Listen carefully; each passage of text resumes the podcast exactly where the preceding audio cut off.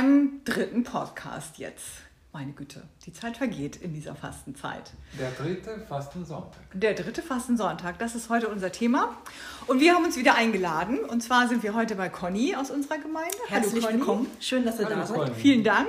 Conny hat uns hier köstliche Blaubeermuffins gebacken. Ich fasse ja aus Schokolade, das wisst ihr, deswegen darf ich ja Blaubeermuffins essen.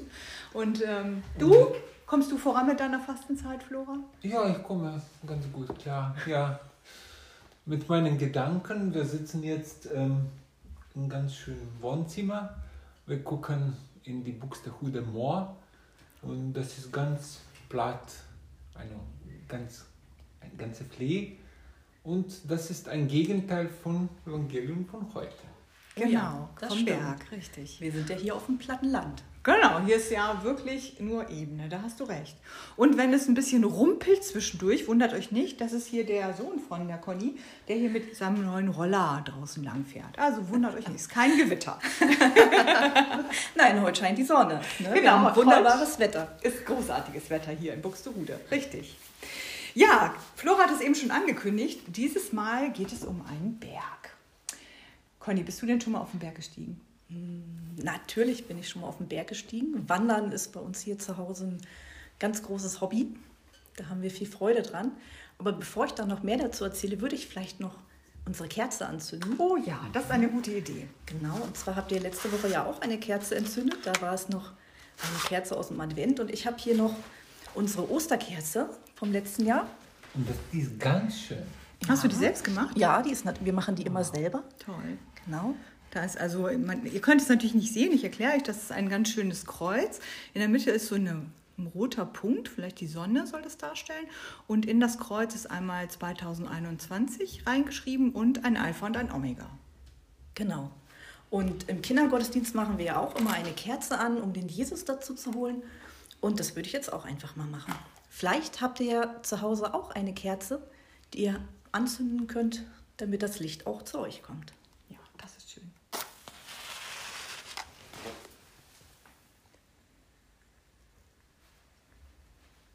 Dann müsst ihr aber Conny noch oft die Kerze anzünden, damit sie Ostern auch Ja. runtergebrannt ist. Unsere, unsere Adventskerzen sind jetzt runter. Okay. Jetzt kommt die Osterkerze. Genau. Sehr gut. Und im Raum wird heller. Ja, genau. Genau. Obwohl die Sonne scheint, wird es tatsächlich jetzt heller. Es ist schön, an einer, um eine Kerze herumzusitzen.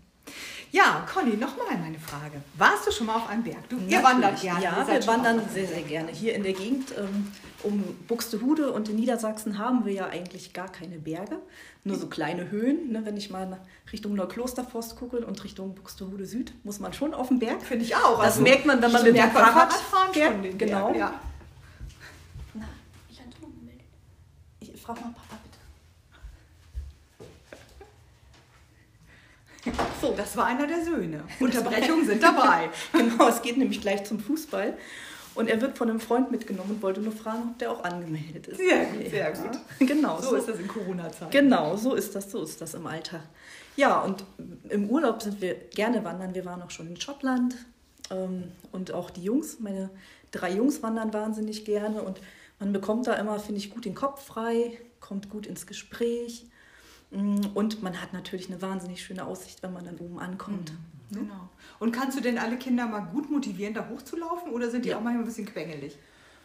Oh, ein bisschen quengelig eigentlich gar nicht. Also wir machen ja nicht gleich eine 20 Kilometer Tour am ersten Urlaubstag, sondern fangen klein an und dann steigert man sich. Und das Schöne ist ja, wenn man sich auf den Weg macht, findet man doch meistens hinter jeder Kurve was anderes Spannendes. Und am Ende, am Gipfel, findet man auch eine kleine Ja, Belohnung. genau. Wobei der Gipfel ist ja nicht das Ende. Man muss ja irgendwann wieder nach unten gehen. Es sei denn, man hat vielleicht eine Seilbahn. Oder mal so. runterfahren. Oh. Das ist wie im Harz, wenn alle nur mit dem, mit dem Zug nach oben fahren. ja, das stimmt. Keiner Auf läuft. dem Brocken, ne? Ja, gehen ist viel schöner. Das stimmt, da hast du recht. Und du, Flora, gibt es eigentlich in Kroatien Berge? Ähm, ja, gibt es Berge, ja. Ja, ähm, beim Meer Mhm. gibt es ein. Ich glaube, die Alpen, die, die, die gehen doch, das ist doch das Besondere an Kroatien, dass die Alpen direkt ins Meer hinein. Nein, das, gibt, Oder? das ist nicht in Kroatien. Ach, okay. Das, das ist äh, zwischen Slowenien und Italien. Ah, okay. Aber au, aus meinem Wohnort kann man bei einem klaren Tag auch die Alpen sehen. Mhm. Wunderschön. Und das ist immer Das ist ein toller Blick. Schnee ist auch, ne? Genau. Ja, also wir halten fest, auf einen Berg zu steigen ist ja auch ein bisschen, also erinnert es mich an letzte Woche in der Wüste. Man muss sich vorbereiten. Also man muss Wasser mitnehmen, man muss äh, Nahrung mitnehmen, vielleicht auch ein bisschen Traubenzucker für die müden Oder ein Phasen. Riegel. Auch Ein Riegel. gute Schuhe. Gute Schuhe. Ansonsten kommt man nicht weit. Richtig. Und vielleicht ein Wanderstab und ein Hut, wenn es warm ist. So, Ja, Sonnencreme ist auch nicht schlecht. Man kommt ja in die Höhe. genau, richtig. Und meistens ist man auch ziemlich kaputt, wenn man oben ankommt. Also Oh da ja. muss man erstmal eine ordentliche Pause machen und eine, wie sagt man in Österreich, eine Vesper? Nein, Ja. eine Brotzeit. Ich muss ja zugeben, ich brauche auch zwischendurch mal eine Pause. Okay. Kommt natürlich immer drauf an, wie hoch der Berg ist, aber ne? Ja, so ein also- Päuschen dazwischen ist schon Genau. gut. Also es ist schon eine Bergbesteigung, ist nicht mal eben so gemacht. Man Mhm. muss es planen, man muss da und man ist auch kaputt, wenn man oben ist und noch kaputter, wenn man wieder unten ist, finde ich. Hat auch am nächsten Tag noch was davon vom Berg, nämlich in den Knien, in den Beinen, nämlich Muskelkater vermutlich. Dafür gibt es einen kleinen Tipp. Also nicht ganz oben, nach oben zu gucken, sondern nur, nur nächster Schritt. Nur nächster Ja, Schritt. das stimmt. Ja, dass man es auch schafft, bis zum Berg zu kommen. Ne? Ansonsten ist man entmutigt. Ja, das stimmt. Ja, und ich glaube auch, man sollte sich Ziele setzen, die man schafft. Also ich würde jetzt auf keinen 4000, 5000 Meter hohen Berg steigen wollen. Das, ähm, da kann ich meine eigene Leistung schon einschätzen und da weiß ich, das kriege ich nicht hin. Ja. Ja, gut. Dann hören wir mal, das ist, was das Evangelium heute sagt. Einmal stieg Jesus auf einen Berg. Jesus nahm drei von seinen Freunden mit. Jesus wollte auf dem Berg beten. Die Freunde schliefen beim Beten ein. Jesus betete weiter. Beim Beten fing das Gesicht von Jesus an zu strahlen, wie die Sonne. Das Gewand von Jesus wurde auch leuchtend weiß. Plötzlich waren zwei Männer da. Der eine Mann hieß Mose, der andere Mann hieß Elia. Mose und Elia redeten mit Jesus. Und die Freunde von Jesus wurden wach. Die Freunde von Jesus wunderten sich. Einer von den Freunden sagte, Jesus, wir wollen drei Hütten bauen. Eine Hütte für dich und eine Hütte für Mose und eine Hütte für Elia. Da kam eine Wolke. Die Wolke bedeckte alle. Die Freunde von Jesus bekamen Angst. Eine Stimme aus der Wolke sagte, Jesus ist mein lieber Sohn. Ihr sollt auf Jesus hören. Dann war alles still. Die Wolke war weg. Mose und Elia waren weg. Die Freunde waren mit Jesus wieder allein. Zu Hause erzählten die Freunde niemand, was sie auf dem Berg erlebt hatten.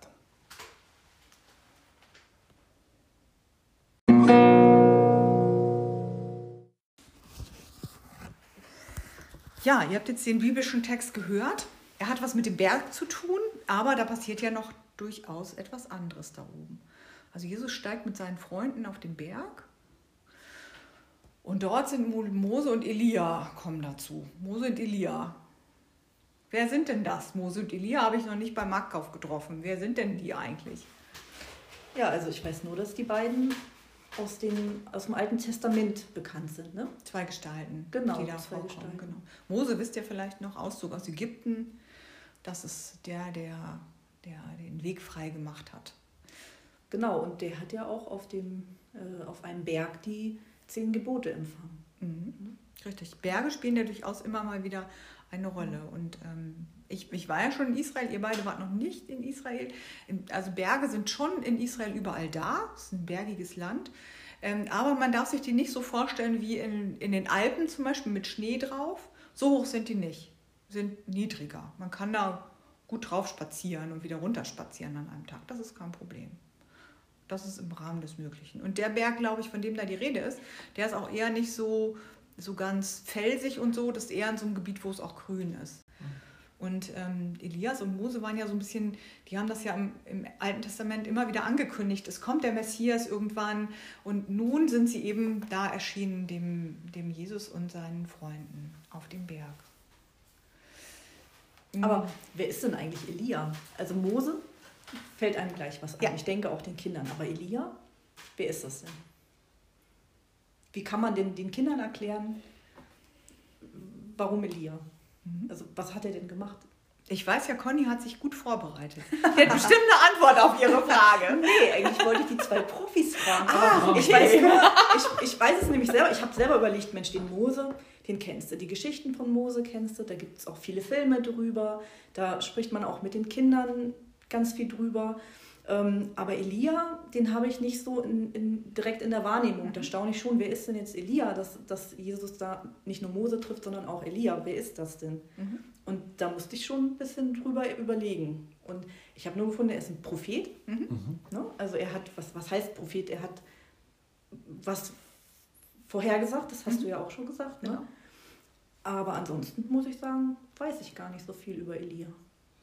Also ein Prophet ist nicht unbedingt jemand, der, der, der die Zukunft vor- vorsagt. Also was wird passieren.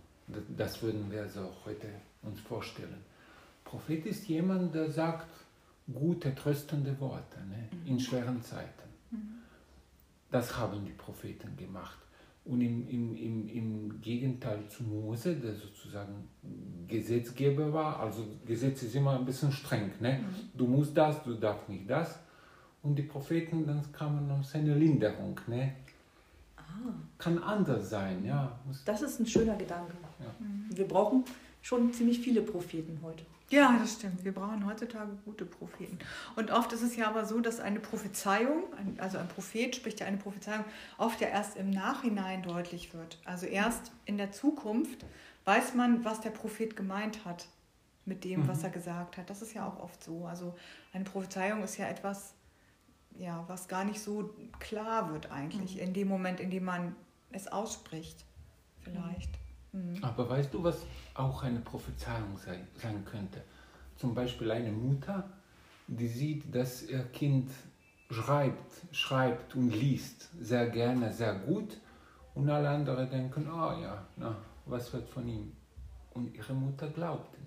Und ein, einen Tag wird dieses Kind zu einem guten Schriftsteller. Das ist auch eine Prophezie. Das stimmt. Also wenn jemand einfach auch in einem anderen etwas sieht, was alle anderen vielleicht nicht sehen. Ja. Und Und dann, Vertrauen haben. genau, und auch fest dran glaubt. Ne? Mhm.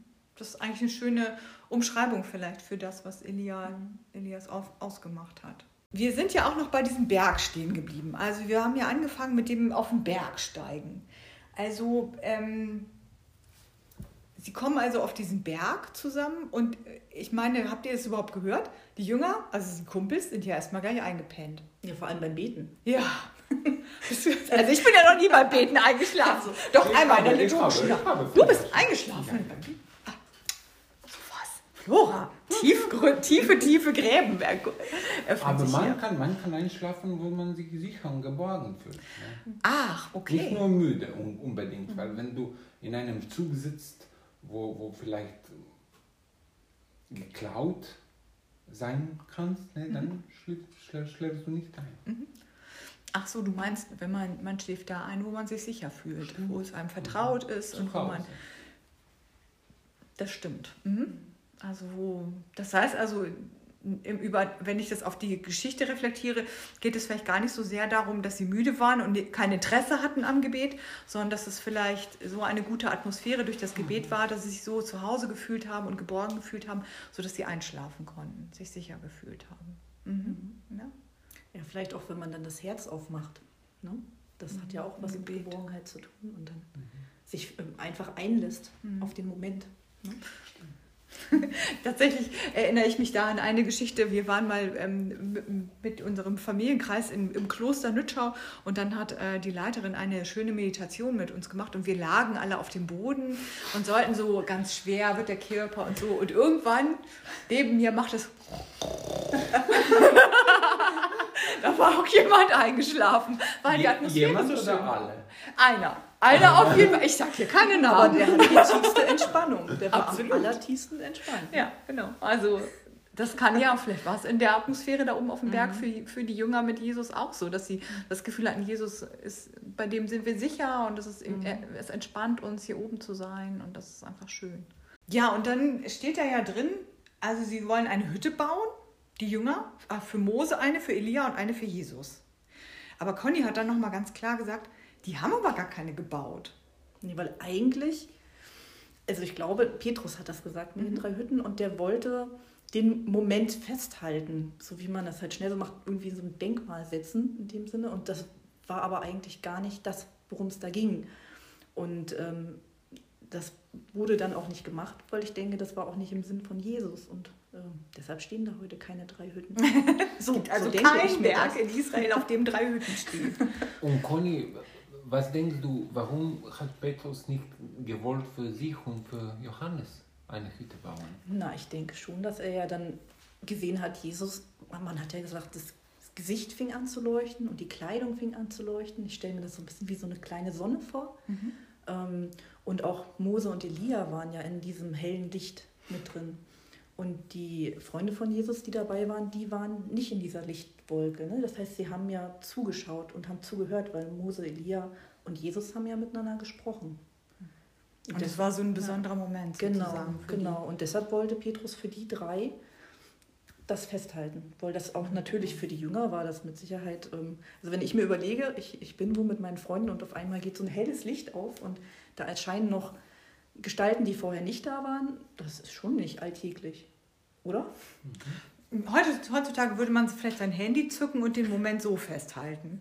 Und damals war es dann so dieses Denkmal bauen, also Mhm. etwas Bleibendes schaffen, eine Hütte bauen, um einfach so diesen Moment festzuhalten. Das ist damit gemeint. Mhm. Das erklärt es mir.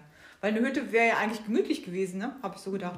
Eine Hütte bauen hat ja auch was von so diesem Ankommen und Dasein. Wenn ich so im Wald eine Hütte gebaut habe, dann habe ich das da an dem schönsten Ort gebaut. Gut, und eine Hütte ist ja manchmal auch nicht schlecht, wenn man einen Ort hat für Ja. bestimmte Sachen zum Nachdenken. Oder wir haben gerade drüber gesprochen, über die Hütten in, in Israel. Da habe ich gehört, es gibt auf den Häusern, auf den Balkonen ähm, palmbedeckte Hütten und man ist so da und Kottfest, spricht. genau.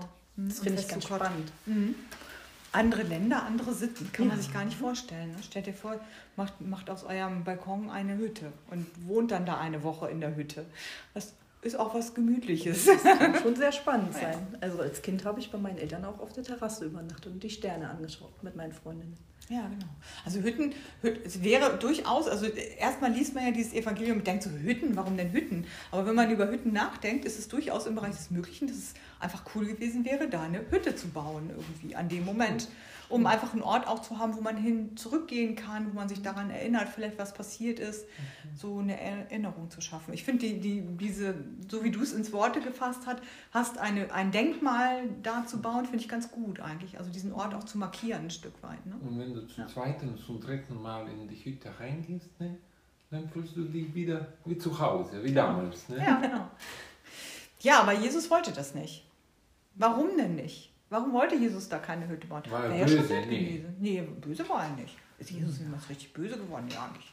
Ja, doch schon mal, aber in dem Moment nicht. Sondern, was ist denn da passiert? Hm? Warum hat er denn keine Hütte bauen wollen? Steht das da drin im Text? Nee, steht da gar nicht richtig drin im Text. Also ich glaube, es hätte ja auch ganz schön lang gedauert, wenn man da jetzt erstmal eine Hütte gebaut hat. Und es ging ja nicht darum, dass man jetzt nach einem Grund gesucht hat, eine Hütte zu bauen, sondern es ging ja darum, mh, ich glaube einfach, dass, dass in dem Moment, Jesus ist ja ein Mensch, gerade für die Freunde haben wir erst gesagt, die haben ihn ja gar nicht als Sohn Gottes erkannt. Das ist ihr Freund. Ne? Und man- ein Freund, den man hat, da denkt man, ich weiß ja alles über ihn, ich kenne ihn ja total gut, ähm, ich kenne mich da aus, ich weiß Bescheid. Und in, in dem Moment, ähm, wo das mit dem hellen Licht war und, und mit den zwei Gestalten, also Mose und Elia, haben die Jünger ja auch gesehen, dass- das ist jetzt nicht mein normaler Freund, mein Mensch, sondern da ist noch irgendwas Himmlisches dabei. Irgendwas ist anders und besonders. Und ich glaube, dafür war der Moment wichtig. Damit die Freunde erkennen, das ist nicht nur mein Freund, mit dem ich jeden Tag verbringe, sondern der ist noch was anderes, also Sohn Gottes. Ich glaube, das würde ich jetzt so verstehen, dass das der Sinn des Textes Mhm. ist. Also letztendlich, es ging nicht darum, blinden Aktionismus hier Mhm. zu tun, sondern Leute, guckt doch hin, was hier gerade passiert. Nehmt doch den Augenblick wahr. Genau. Das ist ja auch so ein Alltag, den wir, glaube ich, auch oft erleben. Ne? Mhm. Also Ähm, ich denke an andere Stellen in der Bibel auch, wo, wo es immer wieder heißt, nimm den Augenblick wahr. Sei kein blinder Aktionismus, mach nicht noch tausend Sachen, sondern es ist hier wichtig, ähm, den Tisch noch sauber zu decken und ähm, nochmal zu putzen oder so. Es ist nicht viel wichtiger, dass wir hier am Tisch sitzen und miteinander reden. Genau. Also das sind ja so Momente, die viel wichtiger sind. Und jetzt können wir alle gerade in diesem Moment einfach ein bisschen aufzuhören und gucken um uns herum, wer sitzt neben uns. Wer ist eigentlich da? Ja. Mhm. Denn das war eigentlich in dem Moment vielleicht gefordert von Jesus dort mhm. oben auf dem Berg. Genau. Also wenn ihr Mütter ne, gerade nochmal schnell irgendwas wegräumt oder nochmal eben beim Podcast hören Staub wischt, haltet doch mal inne und setzt euch auf das Sofa zu euren Kindern. Oder ihr Männer, ähm, was könnten die jetzt gerade vielleicht machen während des Podcasts hören? Die Schallplattensammlung sortieren. Vielleicht auch das Handy weglegen. Das Handy weglegen, sehr gut. Genau, mhm. genau. Das Daddelspiel weglegen, sondern genießt doch den Augenblick, wenn ihr Zeit miteinander habt. Da fällt mir ein, das, das war ja eigentlich letzten Sonntag auch in der Predigt ein bisschen drin und das Ganze hat ja mit Achtsamkeit zu tun. Mhm. Ne? Einfach in dem Moment ankommen, nicht immer ganz viel gleichzeitig machen, sondern sich bewusst einfach mal die Zeit nehmen, um den Moment zu genießen. Und ich glaube, also mir geht es oft so, dass der Moment vorbei ist, wenn man, bis man dann zur Ruhe gekommen ist. Und mhm. ich glaube, das müssen wir richtig lernen, runterzufahren, zur Ruhe mhm. zu kommen mhm. und den Moment zu genießen. Mhm. Ja, das ist richtig. Vielleicht ist das so eine der Kernaussagen von diesem Evangelium. Nehmt das Heilige wahr, nehmt die, den Moment wahr und guckt auf das Göttliche in eurem Leben. Das, äh, und nicht unbedingt ein Selfie machen. Nee, kein Selfie machen, kein Zelt bauen, keine Hütte bauen, kein Handy rausziehen, sondern was, was habe ich früher mal gesagt, wenn wir, wenn wir auch beim, beim Kindergottesdienst, wenn wir so schöne Bilder auf dem Boden gestaltet haben, dann habe ich immer gesagt, jetzt müsst ihr ein Foto mit eurem Herzen machen und das mhm. Bild im Herzen behalten. Und ich glaube tatsächlich, um nochmal auf diesen Berg zurückzukommen, so geht es einem auch auf den Wanderungen, das kann Conny wahrscheinlich bestätigen. Der schönste Augenblick, man kann tausend Fotos machen, toll, tausend tolle Handyfotos. Er ist nie so schön wie der Blick, den man selbst mit den Augen sieht. Also ähm, genau, man kann den Moment nicht festhalten. Genau. Ne, man muss den erleben. Und die Fotos helfen einem manchmal aber wieder, sich an den Moment sich daran zu erinnern. Ja, genau. Aber letztendlich ähm, ist, ist das, glaube ich, eine, eine ganz wichtige Botschaft des mhm. Evangeliums. Ne? Guck auf das, halte den Moment im Leben fest.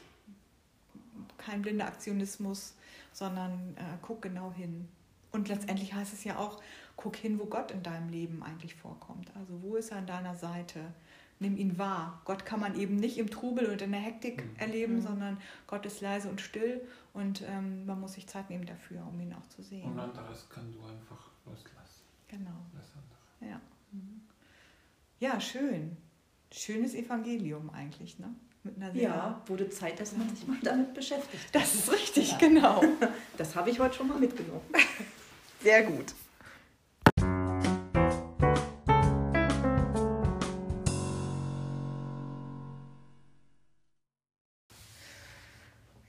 Ja, jetzt sind wir irgendwie schon so am Ende angekommen.